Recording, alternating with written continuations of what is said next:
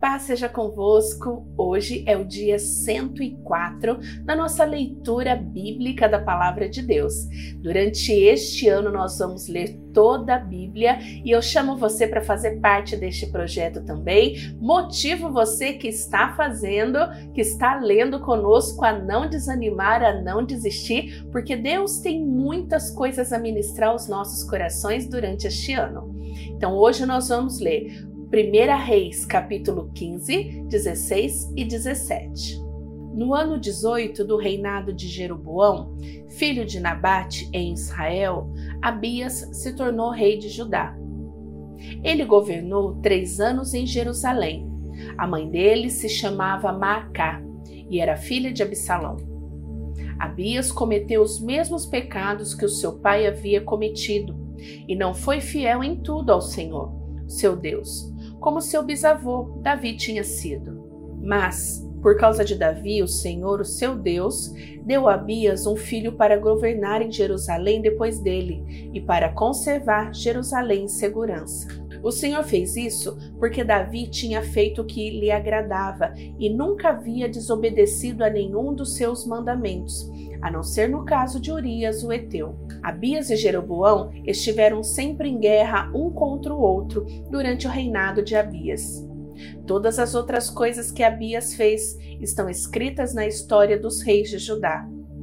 Abias morreu e foi sepultado na cidade de Davi, e o seu filho Asa ficou no lugar dele como rei. No ano 20 do reinado de Jeroboão em Israel, Asa se tornou rei de Judá e governou 41 anos em Jerusalém. A sua mãe se chamava Maacá e era filha de Absalão. Asa fez o que agradava ao Senhor Deus, como havia feito seu antepassado Davi. Asa expulsou do país todos os que praticavam a prostituição como parte dos cultos pagãos e retirou todos os ídolos feitos por aqueles que haviam sido reis antes dele. Ele tirou a sua mãe Maacá da posição de rainha-mãe, porque ela havia mandado fazer uma figura nojenta para servir como poste da deusa Será. Asa derrubou este poste e o queimou no vale de Cedron. Ele não destruiu todos os lugares pagãos de adoração, porém foi fiel a Senhor Deus durante toda a sua vida. Asa colocou no templo todos os objetos que o seu pai havia separado para Deus, e também os objetos de prata e de ouro que ele mesmo havia separado. O rei Asa de Judá e o rei Baasa de Israel estiveram sempre em guerra um contra o outro durante todo o tempo em que ficaram no poder. Baasa invadiu Judá e começou a cercar de muralhas a cidade de Ramá, para assim controlar o movimento na estrada que ia até Jerusalém. Por isso, o rei Asa pegou toda a prata e todo o ouro que haviam ficado no templo e no palácio e entregou alguns dos seus servidores, a fim de que levassem para Damasco e entregassem ao rei Bet-Hadad, que era filho de Trabimon e neto de Ezion. Junto foi a seguinte mensagem: Vamos ser aliados como eram os nossos pais. Esta prata e este ouro são um presente para você. Retire agora o apoio que você está dando a Baasa, rei de Israel, para que assim ele tenha que tirar os seus soldados do meu território. O rei Ben-Hadad concordou com a proposta de Asa e mandou que os seus comandantes e os seus exércitos atacassem as cidades de Israel. Eles conquistaram a cidade de Jon, Dan, Abel-Bet-Macá e a região que fica perto do lago da Galileia e todo o território de Naphtali. Quando o rei Baasa soube que havia acontecido, parou de construir as muralhas de Ramá e voltou para Tisa. O rei Asa mandou avisar a toda a região de Judá que todos, sem faltar ninguém, deviam ir ajudar a carregar para fora de Ramá as pedras e as madeiras que Baás havia estado usando para construir as muralhas em volta da cidade. Com esse material, Asa cercou de muralhas a cidade de Mispa e também a cidade de Geba, que fica no território da tribo de Benjamim. Todas as outras coisas que o rei Asa fez, e os atos de coragem as cidades que ele cercou de muralhas, tudo isso está escrito na história dos reis de Israel. Na sua velhice, ele foi atacado por uma doença nos pés. Asa morreu e foi sepultado nos túmulos dos reis, na cidade de Davi. O seu filho Josafá ficou como rei no lugar dele. No segundo ano do reinado de Asa em Judá, Nadab, filho de Jeroboão, se tornou rei de Israel. Ele foi rei dois anos. Como havia feito seu pai antes dele, Nadab pecou contra Deus e fez com que o povo de Israel também pecasse. Baasa, filho de Aias, da tribo de Sacar, fez uma conspiração contra Nadab e o matou no país dos filisteus, em Gibeton, a cidade que Nadab e o seu exército estavam cercando. Isso aconteceu no terceiro ano do governo do rei Asa em Judá. Assim Baasa ficou no lugar de Nadab como rei de Israel. Logo que começou a reinar, ele matou as pessoas da família de Jeroboão, e de acordo com o que o Senhor Deus tinha dito por meio do seu servo, o profeta Aías de Siló, toda a família de Jeroboão foi morta, não escapou ninguém. Isso aconteceu porque Jeroboão havia feito com que o Senhor, o Deus de Israel, ficasse irado com os pecados que ele cometeu e que fez o povo de Israel cometer. Todas as outras coisas que Nadab fez estão escritas nas histórias dos reis de Israel. O rei Asa de Judá e o rei Baasa de Israel estiveram em guerra um contra o outro durante todo o tempo em que ficaram no poder. No terceiro ano do reinado de Asa em Judá, Baasa, filho de Aias, se tornou rei em todo o povo de Israel e governou 24 anos em Tirza. Como o rei Jeroboão havia feito antes dele, Baasa pecou contra o Senhor Deus e fez com que o povo de Israel também pecasse. O Senhor Deus falou com o profeta Jeú, filho de Hanani, e lhe deu esta mensagem a respeito de Baasa. Você não era ninguém, mas eu fiz com que você se tornasse o chefe do meu povo de Israel. E agora você pecou como Jeroboão e fez o meu povo pecar. Os pecados deles me fizeram ficar irado. E por isso eu vou acabar com você e com a sua família, como fiz com Jeroboão. As pessoas da sua família que morrerem na cidade serão comidas por cachorros, e aquelas que morrerem nos campos serão comidas pelos urubus todas as outras coisas que Baasa fez e todos os seus atos de coragem estão escritos na história dos reis de Israel. Baasa morreu e foi sepultado em Tisa, e o seu filho Elá ficou como rei no lugar dele. O profeta Jeú deu aquela mensagem do Senhor Deus a respeito de Baasa e da sua família por causa dos pecados que Baasa havia cometido contra o Senhor.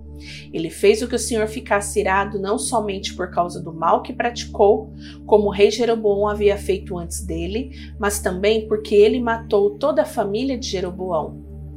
No ano 26 do reinado de Asa em Judá, Elá, filho de Baasa, se tornou rei de Israel e governou dois anos em Tisa. Zinri, um dos seus oficiais, que comandava metade dos seus carros de guerra, fez uma conspiração contra ele. Certo dia em Tirza, Elá estava se embebedando na casa de Asa, que era o administrador do palácio. Zinri entrou na casa, matou Elá e ficou no lugar dele como rei. Isso aconteceu no ano 27 do reinado de Asa em Judá. Assim que Zinri se tornou rei, matou todas as pessoas da família de Baasa. Todos os seus parentes do sexo masculino e todos os seus amigos foram mortos.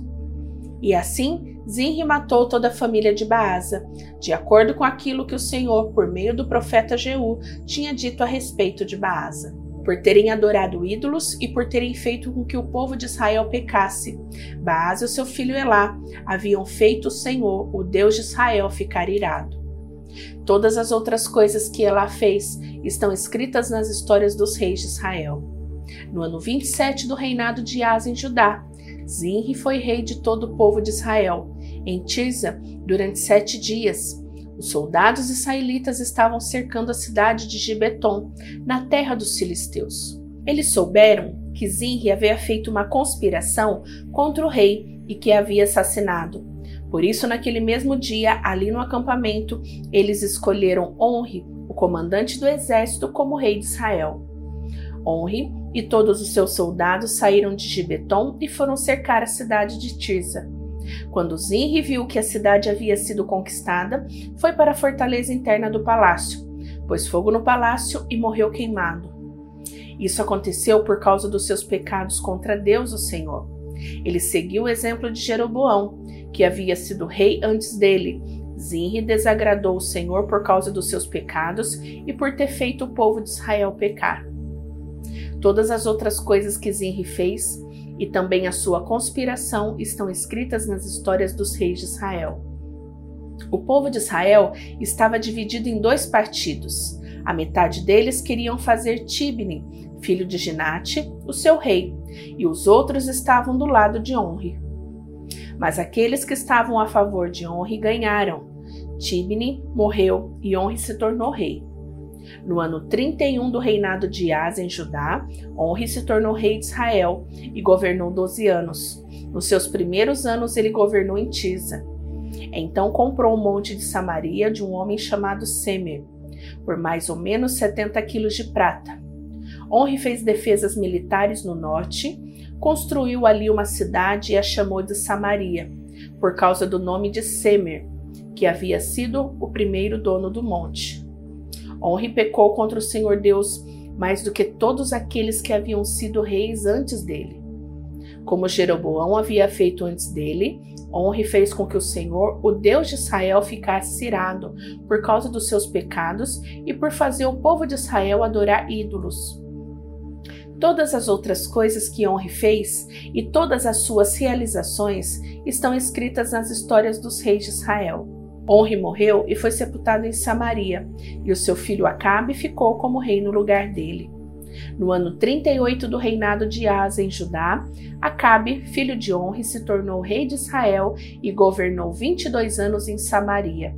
Ele pecou contra o Senhor Deus mais do que qualquer um dos que haviam sido reis antes dele não se contentando em pecar como o rei Jeroboão, Acabe fez pior e casou com Jezabel, filha de Etbaal, rei de Sidom, e adorou o deus Baal.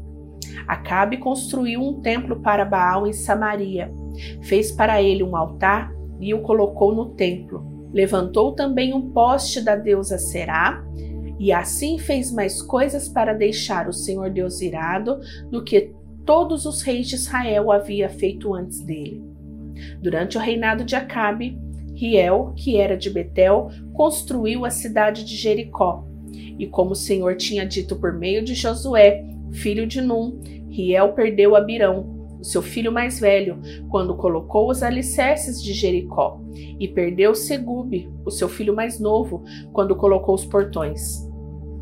Um profeta chamado Elias, de Tisbé, da região de Gileade, disse ao rei Acabe: Em nome do Senhor, o Deus vivo de Israel, de quem sou servo, digo ao Senhor que não vai cair orvalho nem chuva durante os próximos anos, até que eu diga para cair orvalho e chuva de novo.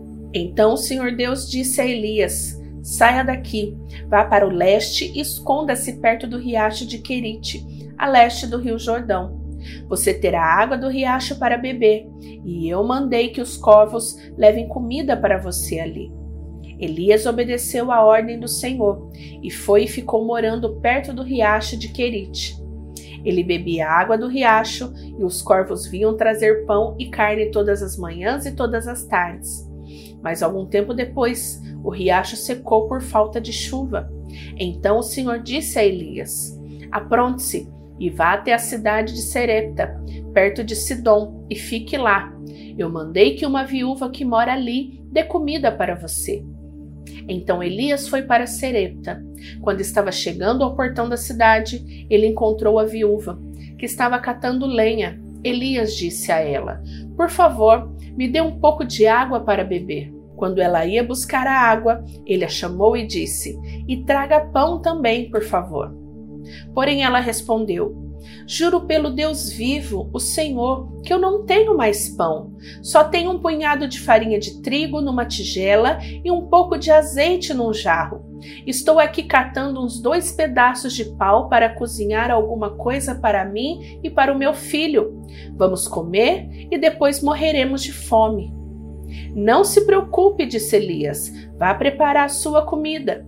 Mas primeiro faça um pãozinho com farinha que você tem e traga-o para mim. Depois prepare o resto para você e para o seu filho. Pois o Senhor, o Deus de Israel, diz isso: não acabará a farinha da sua tigela, nem faltará azeite no seu jarro, até o dia que eu, o Senhor, fizer cair chuva. Então a viúva foi e fez como Elias tinha dito, e todos eles tiveram comida para muitos dias. Como o Senhor Deus havia prometido por meio de Elias, não faltou farinha na tigela, nem azeite no jarro. Algum tempo depois, o filho da viúva ficou doente. Ele foi ficando cada vez pior e acabou morrendo. Então ela disse a Elias: Homem de Deus, o que o Senhor tem contra mim? Será que o Senhor veio aqui para fazer com que Deus lembrasse dos meus pecados e assim provocar a morte do meu filho? Dê-me o menino, disse Elias. Então pegou o menino nos braços da mãe e o levou para o andar de cima, para o quarto aonde estava morando, e o colocou na sua cama. Então orou em voz alta, assim: Ó Senhor, meu Deus, por que fizeste essa coisa tão terrível para esta viúva? Ela me hospedou e agora tu matastes o filho dela? Aí Elias se deitou em cima do menino três vezes e orou deste modo: Ó Senhor, meu Deus, faça com que esta criança viva de novo. E o Senhor Deus respondeu à oração de Elias, e o menino começou a respirar outra vez e tornou a viver. Elias pegou o menino e o levou para baixo, para sua mãe, e disse: Veja, o seu filho está vivo. Então ela disse a Elias: Agora eu sei que o Senhor é um homem de Deus e que Deus realmente fala por meio do Senhor. Terminamos a leitura de hoje e que amanhã você volte para continuar lendo e aprendendo mais da palavra de Deus. Não esquece de deixar o seu gostei e compartilhar este vídeo para que muitas outras pessoas também sejam abençoadas através da palavra de Deus. Beijo, até amanhã, fica com Deus, tchau, tchau!